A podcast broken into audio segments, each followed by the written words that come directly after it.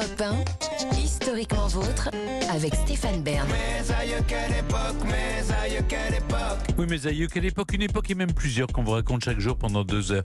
Toujours avec Jean-Luc Lemoine, David Castel-Lopez qu'on retrouve dans un instant. Et aujourd'hui avec vous, Olivier Pouls, notre guide culinaire vivant et même très bon vivant. Ça s'est passé dans le passé. On remonte en 1900, puisque vous nous invitez au plus grand banquet du monde qui s'est tenu sur les bords de la Seine à l'occasion de l'exposition universelle. Oui, Stéphane, euh, au maximum, combien avez-vous été euh, à table euh, à Tiron-Gardet Je sais pas, pour le réveillon, vous Euh, étiez 20. combien? 20 Hum, C'est déjà Ouais. pas mal, hein, c'est une gestion, c'est Oui, beaucoup de s'occuper de travail. tout ça. ouais. Ouais. Eh ben, ce 22 septembre 1900, ils sont très exactement 22 965 à avoir pris place dans le jardin des Tuileries le long de la Seine pour ce qui reste le plus grand banquet de l'histoire et probablement du monde. Le président de l'époque, Émile Loubet, en pleine exposition universelle, convie donc 25 000 personnes et il reçoit 22 965 réponses positives de gens qui viennent, qui font le déplacement à Paris. On affrète euh, des trains, on affrète euh, des calèches, enfin tout ce qu'il faut.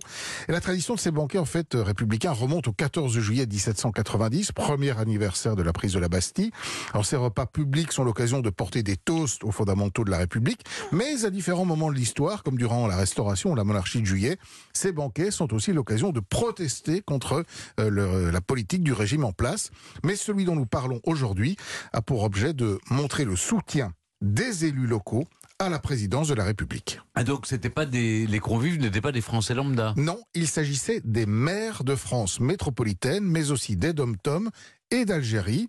Un plan de table très précis était mis en place par département puis par ordre alphabétique, autour du président de la République, Émile Loubet, tout ce que la République compte évidemment de personnages importants, le président du Sénat, Armand Falière, le président de la Chambre, Paul Deschanel, mais aussi euh, les ministres ou encore tous les représentants de l'armée. Alors on imagine, Olivier, que les chiffres de ce banquet font tourner les têtes. Ah oui, alors, tenez-vous bien.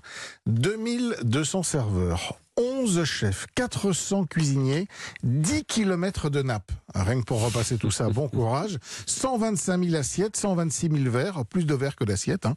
Euh, euh, côté nourriture, 2000 kilos de saumon, il a fallu les pêcher. 25 000 litres de mayonnaise, 3500 volailles.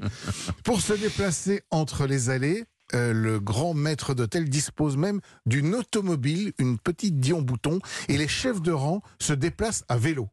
Et alors qu'est-ce qu'on a Parce que là vous nous donnez du saumon, de la mayonnaise, des volailles. Quel repas fut servi? Alors, euh, je peux vous dire que ça donne envie parce que Est-ce que tout le monde a mangé chaud surtout? Euh, C'est je ça, oui. pense que Pas à, tout le monde, à peu près, cas, ouais. pas tout le monde. Mais euh, les gens avaient un solide coup de fourchette. Alors j'ai retrouvé le menu. Ça, moi, ça me donne envie. Hein. Donc après des hors d'œuvre, euh, les darnes de saumon euh, servies donc froides avec de la mayonnaise, sympa, euh, glacée à la parisienne. Ensuite euh, filet de bœuf Bellevue. hein, quand même là, il fallait servir chaud. Des pains de Canton de Rouen, des poulardes de Bresse rôties, des ballotines de Et avant de passer au dessert, et ensuite aux glaces et aux fruits. Le tout était arrosé de Saint-Julien, de Margot, de Sauterne et de vin de Beaune, figurez-vous. Ça a été donc un succès pour le pouvoir en place. Ah ben, vous imaginez bien, euh, pour Émile Loubet qui avait bien compris que le pouvoir pouvait aussi se faire à table et lors des repas. Alors comme euh, il le souhaitait, il s'assure évidemment le soutien des élus locaux. Il sera ainsi le premier président de la Troisième République à aller au bout de son mandat de 7 ans qui s'achève en 1906. Quant aux banquets républicains, eh bien ils existent toujours, figurez-vous. Alors certes, ils sont plus modestes, ils sont en général organisés par les maires, des partis politiques ou des associations. Peut-être, mon cher Stéphane, avez-vous envie d'organiser un petit banquet Ah, républicain Si, Ce oui, serait sympa. Oui, mais 22 000 personnes, ça fait peur quand même. Allez, Non, on mais fera quatre, 21. quatre, 21, ça va, quatre. c'est trop- Ceux qui sont autour de la table. C'est pas très républicain. Je m'occuperai des poulards de rôti et des pains de canton de Rouen, Ah, si vous voulez. C'est le meilleur de ce que compte la République qui est autour de cette Exactement. table, je pense. que C'est servir la France que de nous inviter chez vous. Très bien, bah, volontiers, vous êtes les bienvenus. Mes aïeux, quelle époque, merci Olivier.